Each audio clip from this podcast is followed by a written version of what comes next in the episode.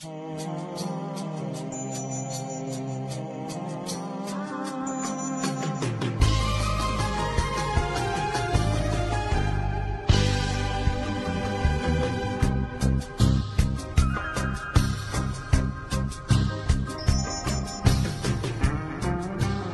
lucha va mucho más allá de México. Que quede claro que es para el mundo. Tenemos que organizar todos esos dolores que están pasando en nuestros pueblos. Tenemos que organizar todas esas razas. Toda la vida me la pasé peleando por los trabajadores y nunca entendieron que me estaban peleando por ellos. Cabrones ese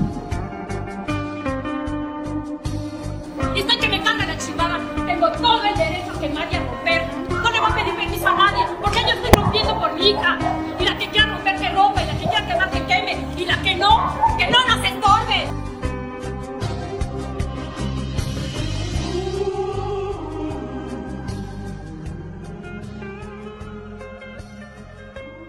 Y bienvenidos camaraditas, camaradotas a esta su edición mañanera de su podcast de preferencia, el Politburro, el podcast criptocomunista número uno de la blockchain globalista desde la frontera del imperio yankee hasta el búnker de su puerta, hasta la puerta de su búnker que diga, fuck that up.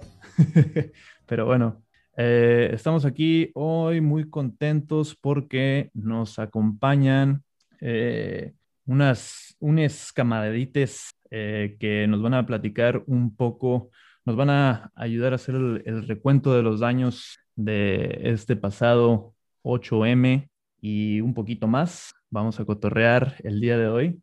Eh, nos acompaña por este lado Ilse. Hola, otra vez gracias por la invitación. Vamos a vivorear muy chido el día de hoy, que diga, vamos a dialogar y criticar muy chido el día de hoy. Y pues no sé quién quiere presentarse ahora. Excelente. Eh, nos acompaña también nuestra camarada Sahid. Camarada Sahid. Hola, ¿qué tal? Hola, hola. Hola, Sajid. Prieta Nata de los barrios bajos de aquí de Zona Este. Mucho gusto, gracias por la invitación. Gracias, gracias a ti por estarnos acompañando y también nos acompaña Lana. ¿Qué onda? Eh, soy parte de Barrio Periférica, Morra Prieta, y acá andamos. Acá andamos dándole con todo. Y eh, nuestro camarada B también nos acompaña el día de hoy. Hola, este, buenas tardes a todos. Gracias por acompañarnos de nuevo en, el, en este podcast. Nuestro co-host acá ya recurrente y yo, como siempre, soy su camarada Cari, contento de tener esta oportunidad de cotorrear y traerle su dosis diaria de anarcobuchonismo. Y bueno, eh, estamos hablando, como mencioné, eh, de los sucesos de la semana pasada. Ah, y bueno, eh, a mí me interesa mucho saber eh, de, de, su cuenta, ya con un poquito más de, de perspectiva, unos cuantos días más de, de, distancia. Em, ¿cuál, fue, ¿Cuál fue el resultado de este pasado 8M del 2021. Eh, a lo mejor por ahí nuestra camarada Sahid nos, nos puede relatar su experiencia. Hola, pues ahorita se fue a irse a baño brevemente, pero pues mi experiencia sí fue muy, muy, muy fuerte. Disculpen el ruido. No, no te preocupes, este suele pasar, ¿no? A, a lo mejor podemos empezar acá con eh, Lana. Eh, sí. ¿qué, ¿Qué te pareció eh, tu participación durante los eventos del, del 8M um, fue lo que esperabas, eh, fue algo diferente, qué experiencia te queda, qué, qué nos gustas compartir. Simón, eh, pues primero yo no pude ir a la marcha manifestación por cuestiones laborales, este capitalismo que nos oprime y nos exprime, pero pudimos organizar las compañeras y compañeros y creo que es difícil eh, la cuestión de, organizarnos cuando estamos colaborando con, personas que mm, no precisamente que tengan una experiencia diferente, sino que piensan que, que su objetivo es el más importante, en este caso el feminismo blanco. Y al momento de, la marcha, comenté con mis compañeras y compañeros, les, les estaba monitoreando desde lejos eh, que qué problemas eh, habían, se habían suscitado y creo que principalmente es que eh, querían ser este centro de atención, ¿no? de feminismo e ignoraban cuando las compañeras y compañeros hablaban del antirracismo, que se dieran el micrófono a trabajadoras sexuales, que se dieran el micrófono a, personas indígenas o descendientes indígenas. Entonces, eh, nos deja como experiencia que en ocasiones estas personas no están dispuestas a escuchar cuando le están cagando. O sea, les decíamos, este es un espacio violento, eh, se está ejerciendo esto contra compañeras y lo ignoraban, ¿no? Se habla después. Ahorita lo importante es organizarnos. Ahorita lo importante es hacer la marcha. Y creo que sí, como experiencia nos deja eso, eh, quizá hacer las cosas con más tiempo y darnos cuenta con quiénes estamos eh, tejiendo nuestras alianzas. Eh, a lo mejor para nuestro público vale la pena un poquito ahondar a qué te refieres cuando describes un feminismo blanco. Sí, eh, cuando hablamos de un feminismo, feminismo blanco, eh, hegemónico, hablamos de estas mujeres que piensan que la mayor opresión es por nuestro sexo, por nuestra vulva, y no se dan cuenta que existimos otra, otras corporalidades, eh, personas con vulva que no se consideran y que no son mujeres. entonces, siempre parten de ese punto, ¿no? mi opresión es la más grande porque soy mujer y no se dan cuenta, hablan mucho de la interseccionalidad y ya han gastado tanto esa herramienta y realmente no la aplicamos, ¿no? No nos estamos dando cuenta que nuestro espacio, que aparentemente es segura para nosotras mujeres hembras biológicas, es inseguro para las mujeres negras, para las mujeres prietas, para las trabajadoras sexuales. Entonces es eso, ¿no? De que no nos damos cuenta de que, de que suceden este tipo de cosas en nuestros espacios y también la cuestión del separatismo, ¿no? Eh, que también hay compas, hombres eh, racializados, empobrecidos, eh, que quieren formar parte y que también este mismo sistema nos está jodiendo y no los quieren dejar participar y los mandan a callar. Ya, pues sí, creo que vale mucho la pena resaltar esas diferencias que podemos encontrar que a lo mejor para llegar a entenderlas eh, estamos hablando de, una cuestión teórica, analítica, que muchas veces eh, desde el privilegio eh, resulta difícil entenderlas, pero para eso, a lo mejor para eso existen estas voces que están ahí y, están, están llamando la, atención a, la realidad material de, de esta situación, ¿no? Eh, a lo mejor para dar un poquito más de contexto, estamos hablando eh, un poquito específicamente sobre los eventos que se desarrollaron en la ciudad de Tijuana. Y eh, para el auditorio que nos escucha, las camaradas que nos acompañan estuvieron involucradas en ah, la organización de esta marcha que tuvo lugar en, la, en lo que se conoce como la zona este de la ciudad eh, que suele ser un sector más empobrecido de la ciudad que, que, lo que se conoce como la zona dorada, ¿no? que es la zona centro, zona ah, oeste de la ciudad de Tijuana. Y eh, bueno, además también a lo mejor ya considerando un poquito más este, este contexto geográfico, eh, camarada Ilse, ¿qué nos puedes decir? ¿Qué salió de acuerdo a lo que tú te imaginaste, qué fue diferente, qué, impresión tuviste de, los eventos de ese día. Mm, Empiezo por lo horrible o lo menos horrible o lo más o menos. Lo más horrible acá, para que no la dejes caer. A ver, es que va pasando el gas, pero voy a tratar de hablar muy, muy fuerte.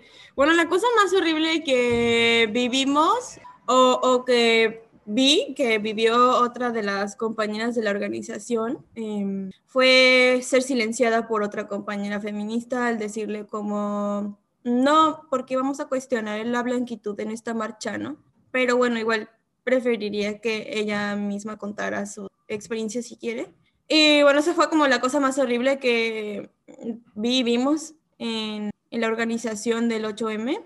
Y así en físico, o sea, en el espacio público, cuando estábamos en la actividad, pues sí fue el, el silenciamiento, pero ya masivo, ¿no? Como de tratar de em, difundir consignas antipatriarcales y antirracistas y anticlasistas y que nadie las diga. O sea, que ninguna de las personas que estaban ahí repitieron lo suficiente las consignas, aún después de haberles proporcionado la información en una imagen, o sea, como en un papel, y además de haber puesto como eh, la grabación, aunque hubo muchísimos, como muchísimas fallas técnicas, porque pues sí fue como una marcha bastante precarizada, porque pues por el mismo contexto y no hay pedo con eso, pero, pero pues dentro de mi experiencia yendo a otras múltiples marchas y de otros, de otros temas, pues he ido a marchas en donde ni siquiera llevaban megáfonos y armamos unas consignas y en breve las estábamos repitiendo y eran marchas anticlasistas, ¿no? Bueno, eran como marchas de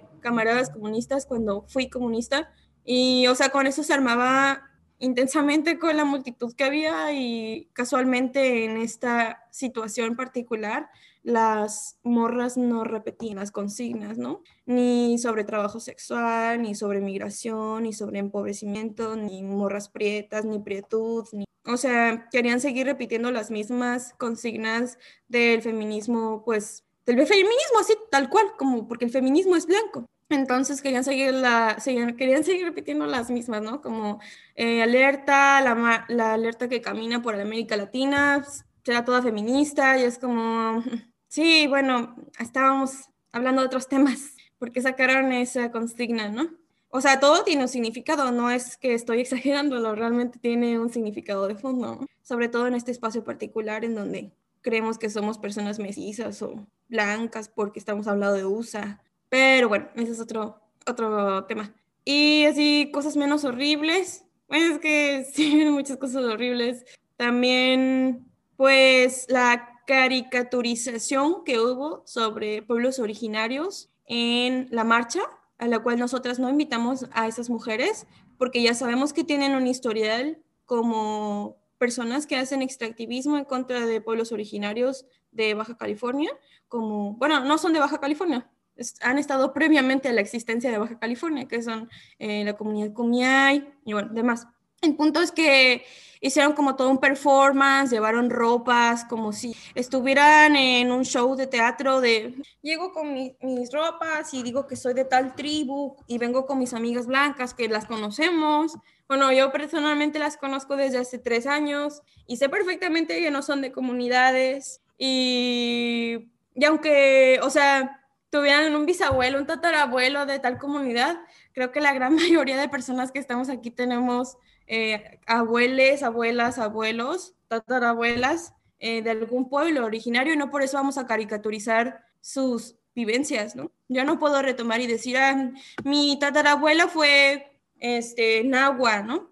Que sí lo fue, pero no voy a llegar a una marcha y decir que vengo con toda mi tribu de mujeres y que pues mm, me he visto como si estuviera, o sea, es fue una caricaturización, ¿no? Ya lo hemos hablado con, con ciertos camaradas memeros que hacen memes en contra de la blanquitud y alguna vez dialogamos sobre eso y sí fue como, es que no podemos hacer esto, es como una falta de respeto súper intensa y es como jugar con las vidas de un pueblo que ha sido asesinado durante siglos, y no uno, muchos pueblos. Pero bueno, ya le paso la palabra a camarada Sajid para que ella cuente personalmente pues la experiencia que tuvo en el 8M y las cosas horribles que vivimos con el feminismo hegemónico.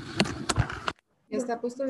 Este, pues yo solo quiero decir que la blanquitud abunda completamente, en serio, abunda en toda la frontera de Tijuana y en todos los espacios posibles que, que muchas veces no podemos percatarnos tan fácilmente, pero están las violencias siempre, sean sutiles o muy claras, están. Y por ejemplo, mi experiencia también ahí en el 8M fue muy fuerte porque en sí, pues fui quien dirigió la marcha, aparte de otras compañías que estuvieron ahí de apoyo y de soporte, pero realmente estuve yo dando como consignas, dando la presión casi casi de que las siguieran las consignas, de que estuvieran, no sé, tal vez hasta de esa manera concientizando más de lo que el racismo y tú, no sé, pero el punto es que pues sí se me hizo un impacto fuerte porque yo sufro también de, soy una persona neurodivergente y tengo ansiedad, entonces a mí se me hizo como que bien, no sé, fue un escenario muy ansioso porque las personas no hacían, no hacían, no seguían las consignas, o no sé, no querían esa iniciativa de demostrar que estaban ahí por una lucha, aun cuando se convocó la marcha con con especificidad de esto. Eh, estamos en contra del racismo, clasismo, fascismo, antonianismo. Y fue como, ¿por qué rayos? Pero bueno, em, el punto es que sí, como menciona mi compa Ilse, que eh, dentro de la organización, ya cuando estábamos organizando, sí hubo de que esto de la fragilidad blanca, de que siempre no, es que porque vamos a hablar de esto, sí, sí de, de hecho uh, la marcha debe ser para las mujeres, o sea, excluyendo, ¿no? Es de las mujeres cis, género y hablando de las violencias que atravesamos tales. También el biologicismo de, no, las mujeres con vulva. Entonces, uh, sí, es como muy difícil estar, yo, por ejemplo, en este caso de que atravieso y apenas algo como hablar y alzar mi voz, es como muy difícil estar experimentando estas cosas porque aunque lo vean tan sutiles o tan leves, no sé, o que sea tan invisibilizado todo este pedo, pues sí atraviesan, sí, llegan hondo y causan algo, algo inquietante y tan preocupante porque en sí es violencia. Pero bueno, el punto es que también adentro de la organización sí me intentaron silenciar y dijeron como que no, no, no hay que mencionar como esta violencia, o sea, no hay que mencionar tal racismo, porque no, casi casi no, no se vive racismo aquí en Tijuana, o no se vive racismo dentro de las, de las marchas, o no sé. Y es como, claro que sí, y, y sí, también esto de la apropiación cultural. Ah, ay, no, es todo otro tema, de que las personas que hacen este pedo, de que, no sé, seas descendiente o no, indígena, o, o no sé, hayas crecido o no te atraviesan diferentes cosas, o sea, si creciste en la urbanidad y, y, tienes tal descendencia o tal, tal experiencia que no te abarca como a las personas que están ahí en los pueblos originarios y que atraviesan muchas cosas los de pueblos originarios y están ahí resistiendo con su lucha, es como, güey, ¿por qué tú vienes y haces todo un show de performance de, de una lucha que no te pertenece, ¿sabes? Y vienes con otras personas, según tu linaje, a dar lo mismo, o sea, o sea, y luego todavía, no solo eso pasó, porque también la compa mixteca, una compa mixteca que yo presenté y, y que lo dije claro, o sea, ah, iba a leer un poema ella. Y, dijo, y dije, ah, una compa mixteca chola va a leer su poema, ¿no? Eh, después terminando la marcha, nos reunimos y junto con ella y nos mencionó que unas de las personas que hicieron todo ese performance, que que no pertenecía ahí, que qué hacía ahí. Le preguntaron. Le preguntaron eso. Era como que, qué chingados, o sea, ¿por qué cuestionas mi pinche identidad? O sea, yo en ese caso, si hubiese estado ahí, hubiera escuchado lo que le dijeron, o si me lo hubieran dicho a mí directamente también, sería como, ¿qué, verga? O sea, o sea, yo puedo estar donde quiera y puedo cuestionar donde quiera y, y sea o no creciente del barrio. La lucha puede ser de todos y todas y todes. Y ya, o sea, tengo todavía como un, un choque de emociones en todo este pedo, porque sí es realmente como muy fuerte todo lo que estamos viendo y viviendo, no solo yo, también otras personas que están conscientes del tema de, de la decolonialidad o, o, no sé, o sea, fuera de, de, de, todo eso también las violencias que vivimos y que se sienten porque estamos aquí uh, compartiendo contextos similares, ¿no? Pero bueno, sí, está muy fuerte. Creo que con esto que mencionas, camarada Sahid, también vale la pena eh, aclarar que eh, dentro de la ciudad de Tijuana hubo esencialmente dos marchas diferentes en conmemoración de este día del, o eh, por causa de, este movimiento con respecto al 8M. y el otro sucedió precisamente en, esto que es la, zona dorada que, que describimos de la ciudad. Eh, ya nos platicaron un poquito acerca de cuáles fueron a lo mejor eh, las fallas de, la marcha de eh, este lado este de la ciudad, pero a lo mejor nos interesaría también el auditorio saber un poquito por qué era necesario hacer estas, esta marcha separada de la que ocurrió en la zona dorada. Claro que iba a ser necesaria porque todas las personas que no estaban excluidas eh, del otro movimiento separatista que es, no sé si es feminismo radical, la verdad, no sé ni qué, sí, me dicen que sí. Entonces, pues también desde cómo se origina el feminismo radical, o sea, desde la Europa, desde el occidente, desde experiencias de personas privilegiadas y blancas. Entonces, personas que están aquí en Tijuana y, y, siguen con, esta, con este posicionamiento de, de, no sé, de feminismo radical y excluyente, es como, ¿por qué chingados están, o sea, por qué chingados no volteas a un lado o ves allá a las periferias y ves qué están viviendo esas demás personas? ¿O por qué no tienes una amistad? O sea, claro que sus posicionamientos son a base de eso, de su privilegio y, su comodidad, de que no quieren reconocer ni ver otras otredades que sí existen. Entonces es como muy difícil, no sé si dejarles como en claro este pedo, pero, ajá, es muy difícil que estar relacionándose, por ejemplo, yo en mi experiencia relacionarme con personas que son separatistas, excluyentes, sabiendo que yo tengo una compa transmigrante negra que ha sufrido un chingo de violencia, y no solo del sistemático, institucional, no sé, sino diarias de que cualquier cosa que sea su existencia va a estar atravesando, una persona empobrecida también, de que tiene que estar sobreviviendo por hambre y un chingo de cosas, y, y son diarias, o sea, no podemos no o sea, yo no sé cómo hacen las personas de que no, no puedan sentirse involucradas ante todo eso, ¿no? O sea, si estás viendo o si estás notando muchas cosas, ¿por qué chingados? Silenciar otras, otras edades. Ah, sí, igual concuerdo con todo lo que dices, Aji, como precisamente la marcha surgió porque no hay un espacio en donde no nos sintamos violentadas, porque no podemos estar en espacios en donde mujeres nos silencian y nos dicen que no existimos porque nos negamos a ser mujeres, en mi caso, que rechazo ser mujer eh, abiertamente, ¿no? Y precisamente esto viene también de, pues, de, una teoría, ¿no? De, de, un pensar, de un analizar el, el género, porque el género es una cárcel, ¿no? Física también. Entonces, bueno, esto incluso viene en el feminismo radical, en alguna lectura de Andrea Dworkin, que tanto aman y no leen, ¿verdad? Eh, pero también vienen en muchas otras lecturas, como lecturas de mujeres negras del Caribe o mujeres de pueblos originarios como eh, Bolivia, ¿no? Las mujeres aymaras, que también cuestionan el género como una cárcel colonial. Entonces, para las personas que rechazamos ser mujeres, ¿qué implica ser mujeres, no? Pues, ¿qué es ser una mujer? Pues nos meteremos en un gran discurso, un gran problema, pero pero para muchas personas que no atravesamos la heterosexualidad, o sea, es decir, que también rechazamos la heterosexualidad y que no nos vivimos como heterosexuales en este mundo, es mucho más fácil identificar el qué es no ser mujer, porque precisamente no se nos lee como una mujer cis, se nos lee como la otra cosa, como lo desviado, como lo ajeno, en el barrio y a cualquier espacio al que vayas, ¿no? Ah, por más progre, entre muchas comillas, que quieran ser, al final del día siempre terminan haciéndote un lado, ¿no? Por ejemplo, en la academia, en la universidad en la que yo iba, también atravesé un montón de problemas porque había profesores lesbofóbicos que luego me señalaban, ¿no? Porque además se me lee como una mujer cis lesbiana cuando no soy una mujer y no soy lesbiana, pero así se me lee, ¿no? Por el estereotipo que hay. Y pues todas mis experiencias en los espacios institucionales, tanto como en el barrio, sí me llegaron a, sí me llegaron a generar estos cuestionamientos de qué me hace ser mujer y por qué me pasa todo esto que me está pasando, ¿no? Em, ¿Qué es lo que, o sea, qué, es, qué significa que yo haya nacido en un cuerpo con vulva en este mundo? ¿Por qué se me lee así? ¿Por qué se me trata? ¿Qué es lo que estoy deseando? Porque pues también los deseos son gestionados por un régimen sexual, pero este es otro tema también.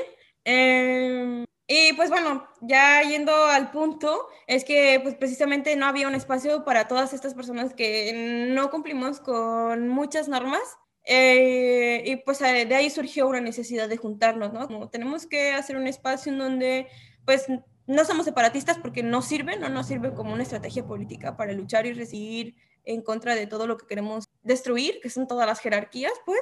Y pues sí optamos por luchar así, pues en un espacio mixto, con toda la banda que, a la que han cancelado de todos los movimientos hegemónicos y de todos los espacios normativos. Mm, Y por eso surgió la marcha del 8M, en donde abiertamente dijimos que era un espacio en contra de pues, todas las jerarquías, ¿no? El patriarcado, del colonialismo, del racismo, este, la LGBTQ-fobia, pues porque no, no vamos a dejar de luchar con nuestras hermanas trans, ¿no? Nunca. Y no sé, si nada quiere decir algo. Les escucho y estoy de, hay muchas cosas, uh, este, pues creo que sí era, era necesario que, que, de nuestro lado nos posicionáramos y lo culero creo que es que nunca voltearon a ver a las periferias, pero creo que ahora ser barrial, chola y periférica está de moda, güey, porque ves que se colgaron también de ahí y ahora mucha pinche periferia y son de la cacho y del agua caliente, ¿no? Nosotras resistiendo desde la periferia. Y, te cagas, ¿no? Porque nunca antes voltearon y cuando eh, se busca apoyo para las compas, para les compas, eh, empobrecidos y empobrecidas, eh, pues ni nos pelan, ¿no? Y van a su marcha que es en zona río, que llegar pues no, no es problema, pero llegar a la marcha que, que se convocó desde de barrio y otros colectivos, pues sí está un poquito más cabrón. Y, y, ahora, pues si no, me sorprende ver su discurso de retomar las periferias y la madre y, jamás les veo haciendo trabajo para la misma banda de la periferia. Y pasando por, por esa marcha te das cuenta que qué es lo que cargan eh, estas personas y escuchas sus demandas y pues no digo que no, de que, ah, pues más puestos para nosotras, mejores salarios y la madre, ¿no? Y dices, pues sí es importante y escuchas las consignas que traen por otros lados o lo que se está exigiendo y es, güey, necesito comer. Eh, y uh, un día pasé por, por ahí, por Zona Río y me, me, enojé tanto porque estaba viendo sus pintas y digo, no mames, o sea, aparte de que traen su, su jotofobia súper horrible de puto patriarcado, este, y las cosas de las trans, digo, bueno, yo no me identifico con esa mamada y el año pasado que, que fui a esa marcha yo ni sabía que eran radicales, güey. Eh, pero pues creo que la manera de llamarlas ni es radicales, es nomás unas viejas transfóbicas que, como dices tú, hablan mucho de teoría que a veces ni leen y nos dicen a nosotras, güey, que estamos con la banda que a veces ni sabe leer. Ay, también tengo mi queja de eso, ¿no? Este, y te dicen, ponte a leer teoría, güey. ¿Cuál teoría? Son mis vivencias, o sea, es mi vivencia, es mi experiencia. Y bueno, en esa marcha yo no me sentía segura para nada, mis compas no binarias tampoco, y dije, bueno, yo no quiero ser parte de esto y entiendo por lo que están luchando, me cagan, este, y siempre nos están tirando mierda, güey, y cuando se meten en pedos, como cuando eh, la policía culera de Tijuana eh, las agarró y andamos nosotras, güey, a las que nos odian y nos desprecian, intentando pues también protegerlas. Y digo, pues por lo menos yo no quiero ser parte de esto y quiero construir con otras personas y me hallo mucho mejor con vatos también eh, racializados, empobrecidos, eh, vatos eh, comunistas, anarquistas, whatever, que con estas viejas. Y creo que sí es, es necesario hacer esta distinción, aunque ahora traigan su narrativa de somos muy cholas y barriales y de las causas sociales. Nada contiene este cuerpo desbordado, el cierre abierto, el botón desabrochado. Siempre fui así, casi siempre salgo, voy soltándome, moneda paraguaya, aunque no parezca, estamos trabajando. Que no me crees, estás desconfiando. A mí me parece que está proyectando. Esto empezó con una mala carta, cama, cama de espadas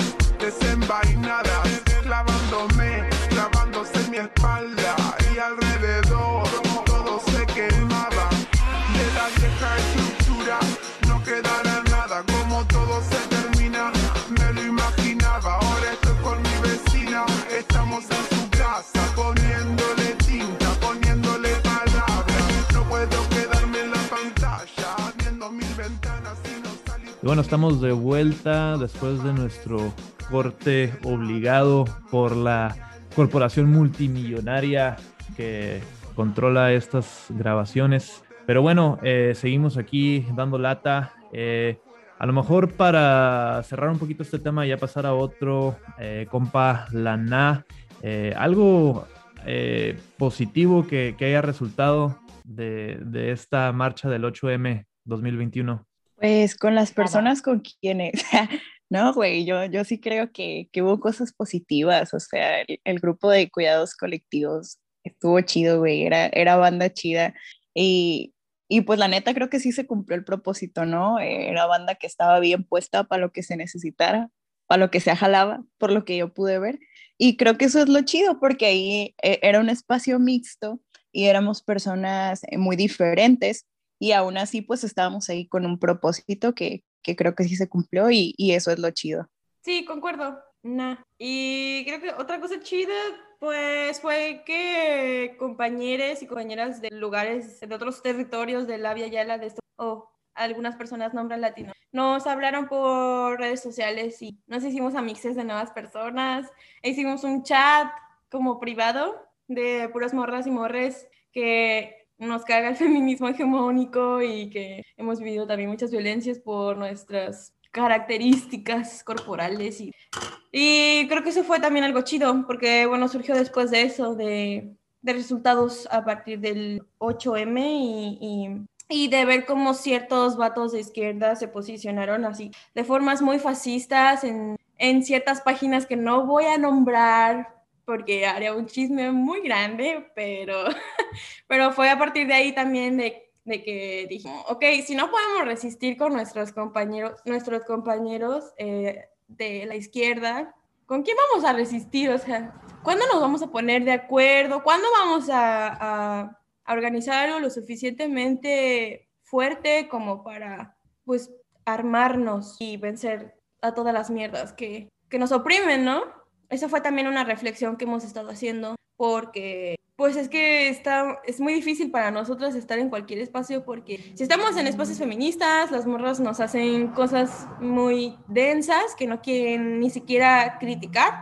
Y si estamos en espacios de izquierda mixtos, luego los compañeros, eh, sobre todo los votos comunistas y algunos que otros anarcofachos, eh, nos llegan a hacer cosas muy densas, ¿no? Como acoso, callarnos, eh, sobre todo el mansplaining de que, ah, no te explico, déjame te explico lo que dice Angels, a mí no me vengas a explicar nada, yo ya leí Angels. El famoso no Marxplaining. ¿no? Marxplaining, anarco-explaining, les encanta, les encanta, y luego... O sea, también nos ha pasado, bueno, yo, yo sí he tenido la experiencia de que un compañero de izquierda me violó, ¿no? Pero eso fue una cosa muy específica que pasa, pasa un montón, y que los espacios de izquierda tampoco se está tratando, y que los compañeros de izquierda tampoco los estoy viendo, no los estoy viendo cuestionar a sus compañeros, ¿no? Ni siquiera sé si le han llegado a cuestionar a sus compañeros de que estás acosando, mm, tampoco es como vigilancia, ¿no? Pero pues entonces, ¿cómo, no? ¿Cómo vamos a armar cualquier tipo de organización si no podemos autocriticar lo mismo que estamos haciendo ni a nuestros, nuestras y nuestros camaradas? En, en cualquier resistencia, ¿no? en cualquier lucha. Porque también los anarcofachos, ya les dije, ¿no? Ahí abundan, pero como que se esconden o no sé. Bueno, se esconden, más que nada hacen, hacen su performance de woke y ya. Eso es muy desconocido. Bakunin, uh, Emma a Goldman. A lo mejor eso abre un poquito pie a eh, una discusión sobre un audio fanzine que estábamos analizando eh, por parte de les camarades de Barrio Periférica. Estamos escuchando uh, un audio que nos habla sobre para que América viva, Europa debe morir. Eh, camarada B, no sé si tuviste por ahí oportunidad de escuchar el audio y qué, qué, qué más te interesaría discutir aquí con nuestros compañeros al respecto. Sí, sí, sí, lo pude escuchar. De hecho, ahorita lo estaba ya, lo estaba releyendo este, hace rato. Está interesante la, la, las ideas del, del, líder, ¿cómo es, cuál su nombre? Um, se me fue su nombre. Um, Wambly, Wambly Ojitica, Wambly Ojitica, que fue un, un Lakota, ¿no? En este caso. Sí, está muy interesante su idea sobre eh, cómo, um, bueno, el, título lo dice todo, ¿no? Para que este, América viva, para que el mundo sobreviva, pues Europa tiene que morir, ¿no?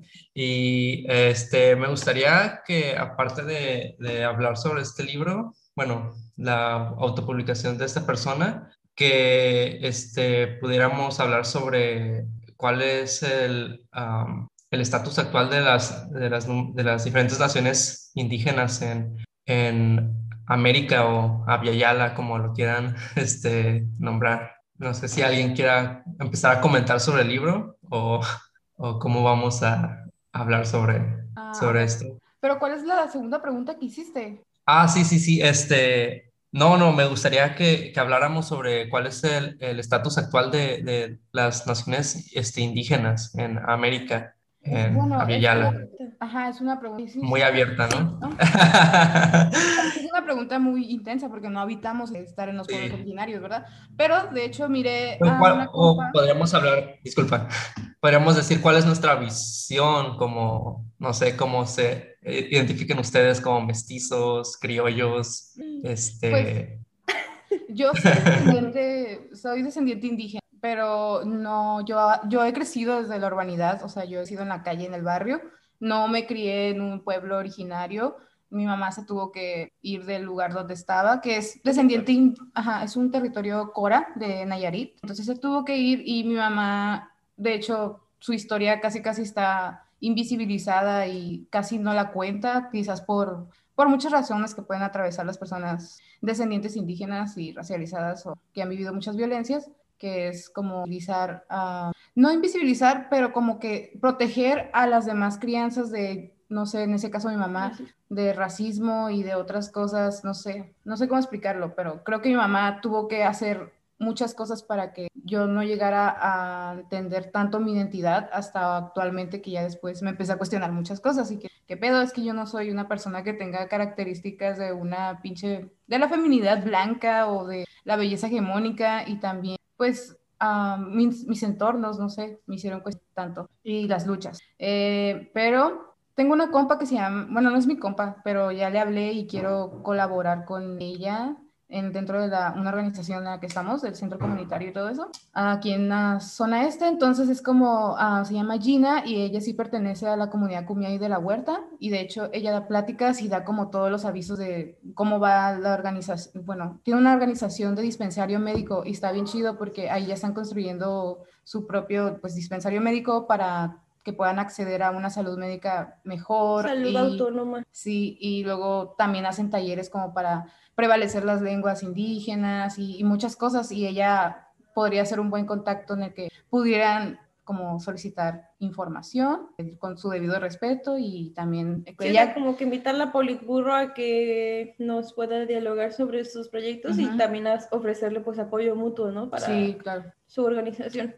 Ajá, y, y sí, cuenta también como de las lenguas indígenas, cómo van disminuyendo los hablantes, pero sí, es, es mucho contexto que ella atraviesa, ¿no? Y la comunidad. Yo considero que la pregunta que hizo camarada B es muy compleja porque Ujú. preguntar el estatus de todas las naciones hay muchísimas, ¿no? yo Ujú. creo que hay como más de 300, o sea, es muchísimas, muchísimas, son muchísimas y cada una tiene vivencias muy particulares y viven en, en territorios, aunque sean cercanos, pues distintos y la lengua es distinta, la cosmovisión es distinta, las formas de, de habitar el mundo es distinto, entonces como tendremos que ir a preguntarle a cada una, ¿cómo te sientes? ¿Cómo estás? Este, Ujú. o más bien ir y tumbar el patriarcado, el colonialismo, el racismo, y ya después como, Unirnos. eh.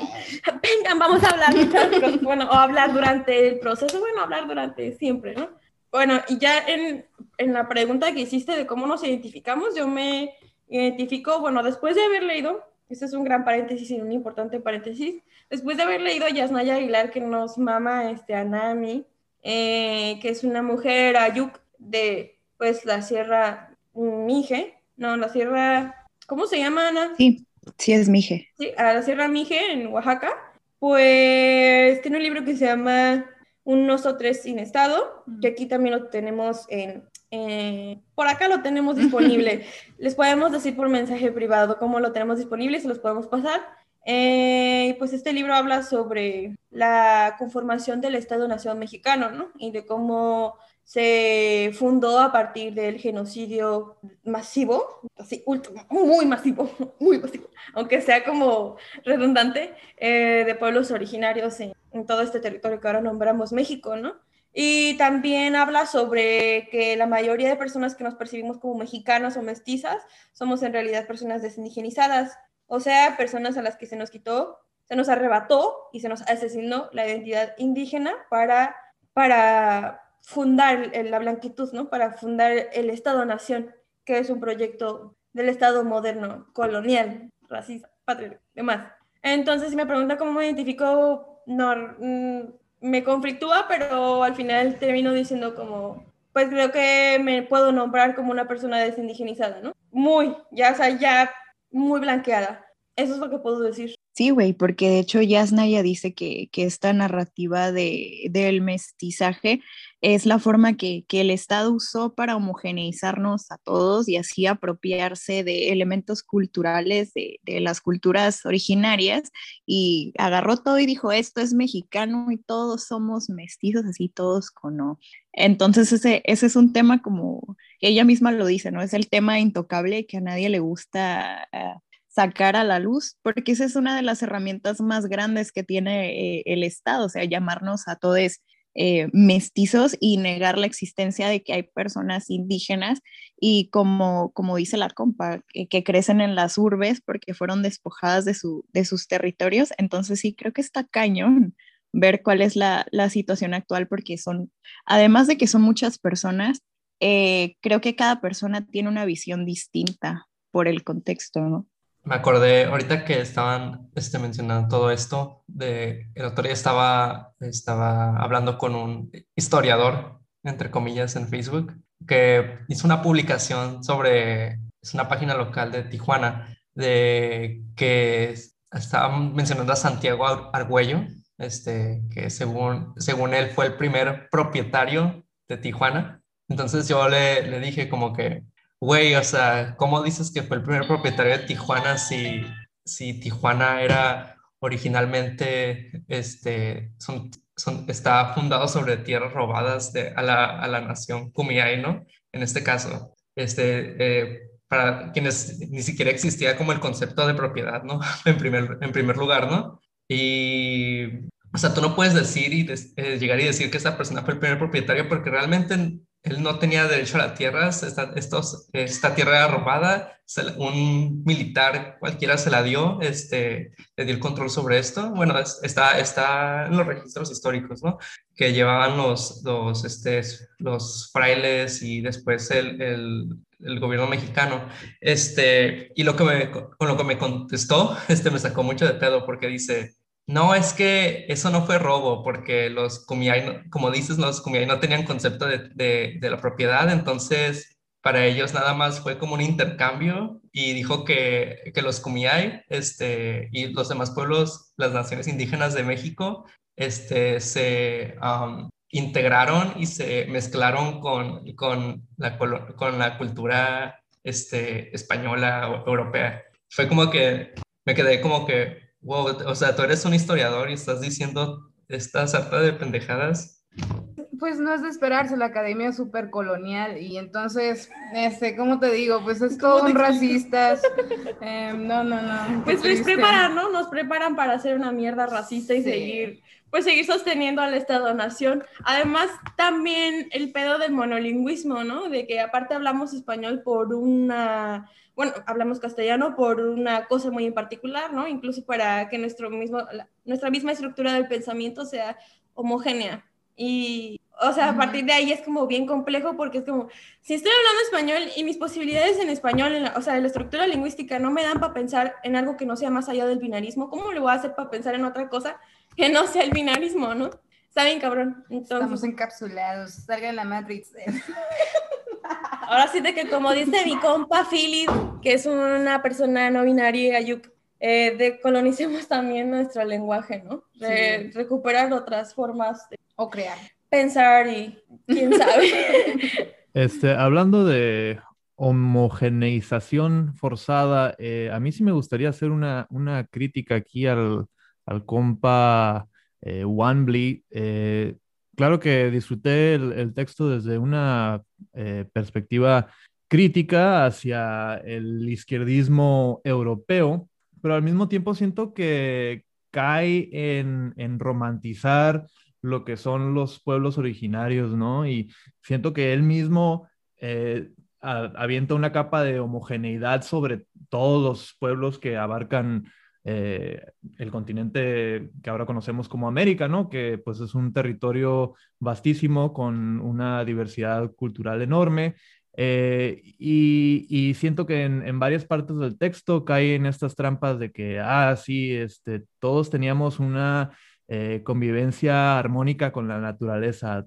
todos los pueblos aquí, este, no sé, se, me hizo, por un lado, que caí en esa falacia eh, un poco y al mismo tiempo también sentí que cayó mucho en eh, confiar mucho en, este tradicionalismo, eh, nacionalismo de, su propia nación, que siento que es más una reacción al hecho de que su nación ha sido fuertemente oprimida durante siglos. Este, pero que al mismo tiempo no, no deja de ser fundamentalmente algo que va en contra de nuestra postura de, eh, bueno, por lo menos una postura que yo guardo como quote unquote izquierdista, eh, de estar a favor de las disidencias, ¿no? De, permitir esta lucha y, transgresión en, en, contra del tradicionalismo, del nacionalismo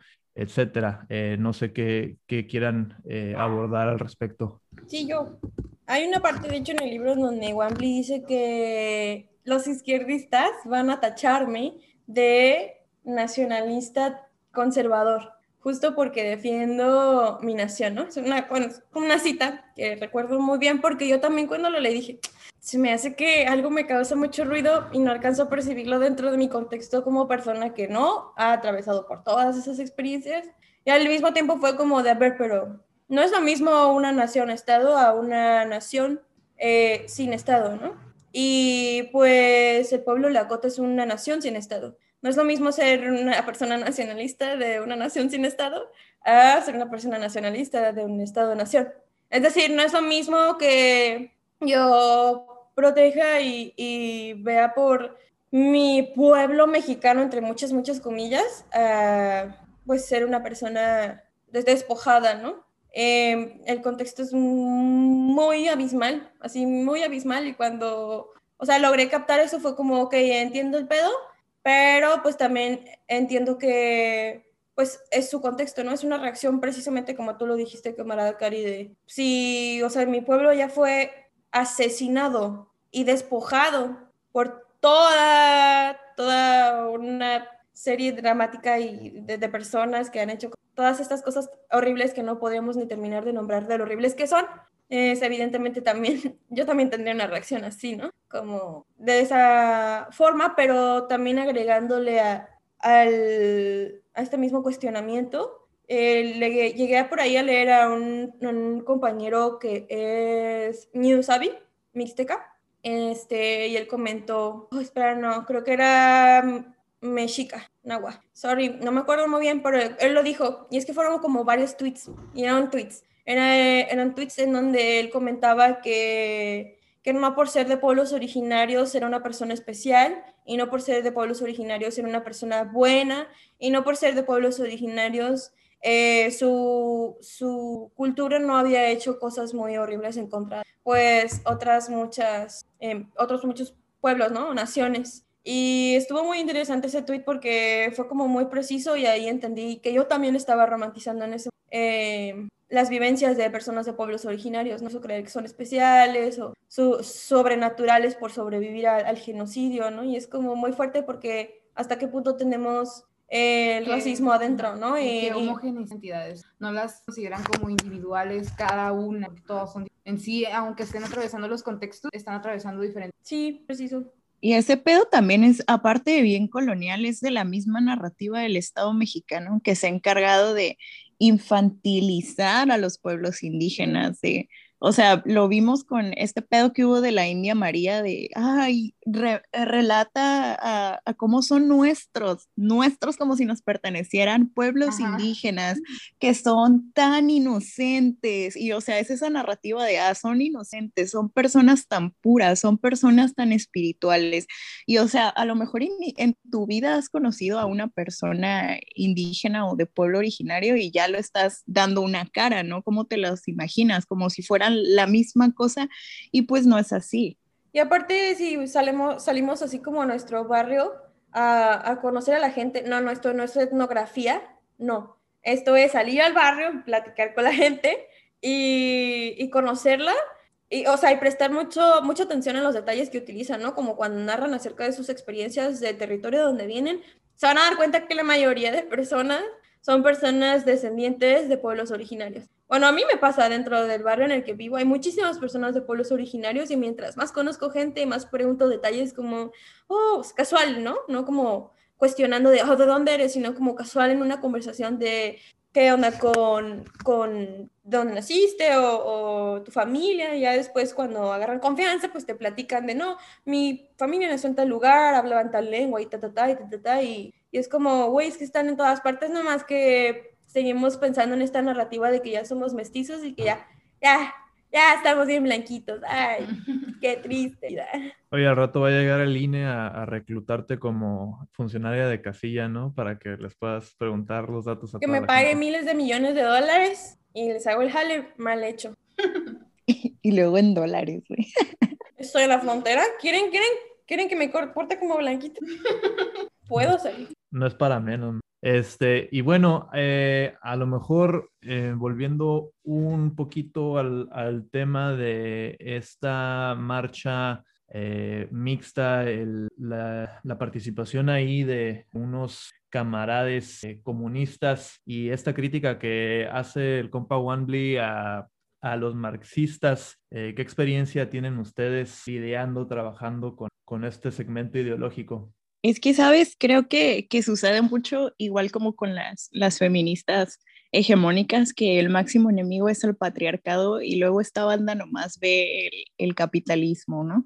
Y no nos damos cuenta, y eso no es exclusivo de, esta, de este sector, ¿no? O sea, no nos damos cuenta de las violencias que estamos replicando, como lo mencionó Ilse, o sea, eh, mi experiencia con banda no solo comunista, sino también anarquista y sí muy muerte al Estado y al capitalismo y la madre, pero son personas que abusan de, de mujeres o son vatos que acosan a niñas menores de edad o, o son vatos que, que, abusan de su mamá, ¿no? Que ni lavar sus pinches calzones pueden o, o no sé, o sea, o de que Simón soy anarquista, soy comunista y te pide ayuda alguien del barrio, no, carnal, ahorita no puedo, o sea, y, nos quedamos pues en la pura teoría o, no sé, güey, es simplemente nuestro mayor enemigo es, es esta cosa y descuidamos la otra. Entonces creo que, que, es eso de que a veces no nos responsabilizamos de las violencias que ejercemos o no, o si no, si no miro no existe.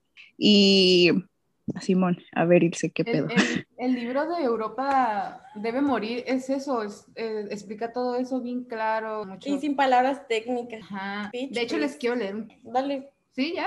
Dice, cuando uso el término europeo, no me estoy refiriendo a un color de piel o a una estructura genética particular. A lo que me refiero es una forma de pensar del mundo que es un producto de desarrollo de la cultura europea. Las personas no están codificadas genéticamente para este, son aculturadas para Claro, si sostenemos como el, todo sistema. De hecho, hay una colectiva que voy a nombrar para que la busquen en algún momento que se llama Frontera Colectiva, que es una, un grupo de compas negres, negras eh, de Ciudad de México que han estado haciendo cosas muy interesantes en torno a cuestionar la blanquitud y el racismo.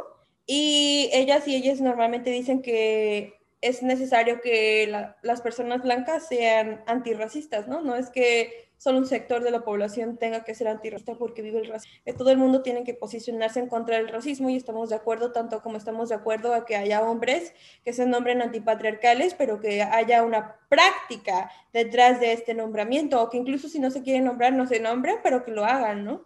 Al mismo tiempo en el que nosotras y nosotros estamos combatiendo al patriarcado que ellos en sus propios espacios que ya tienen y, abundan con sus espacios, pues que hagan algo útil con eso y que puedan, eh, no voy a decir redistribuir los recursos, pero sí sacar la lana, ¿no? Así en términos barriales, saquen la lana, güey.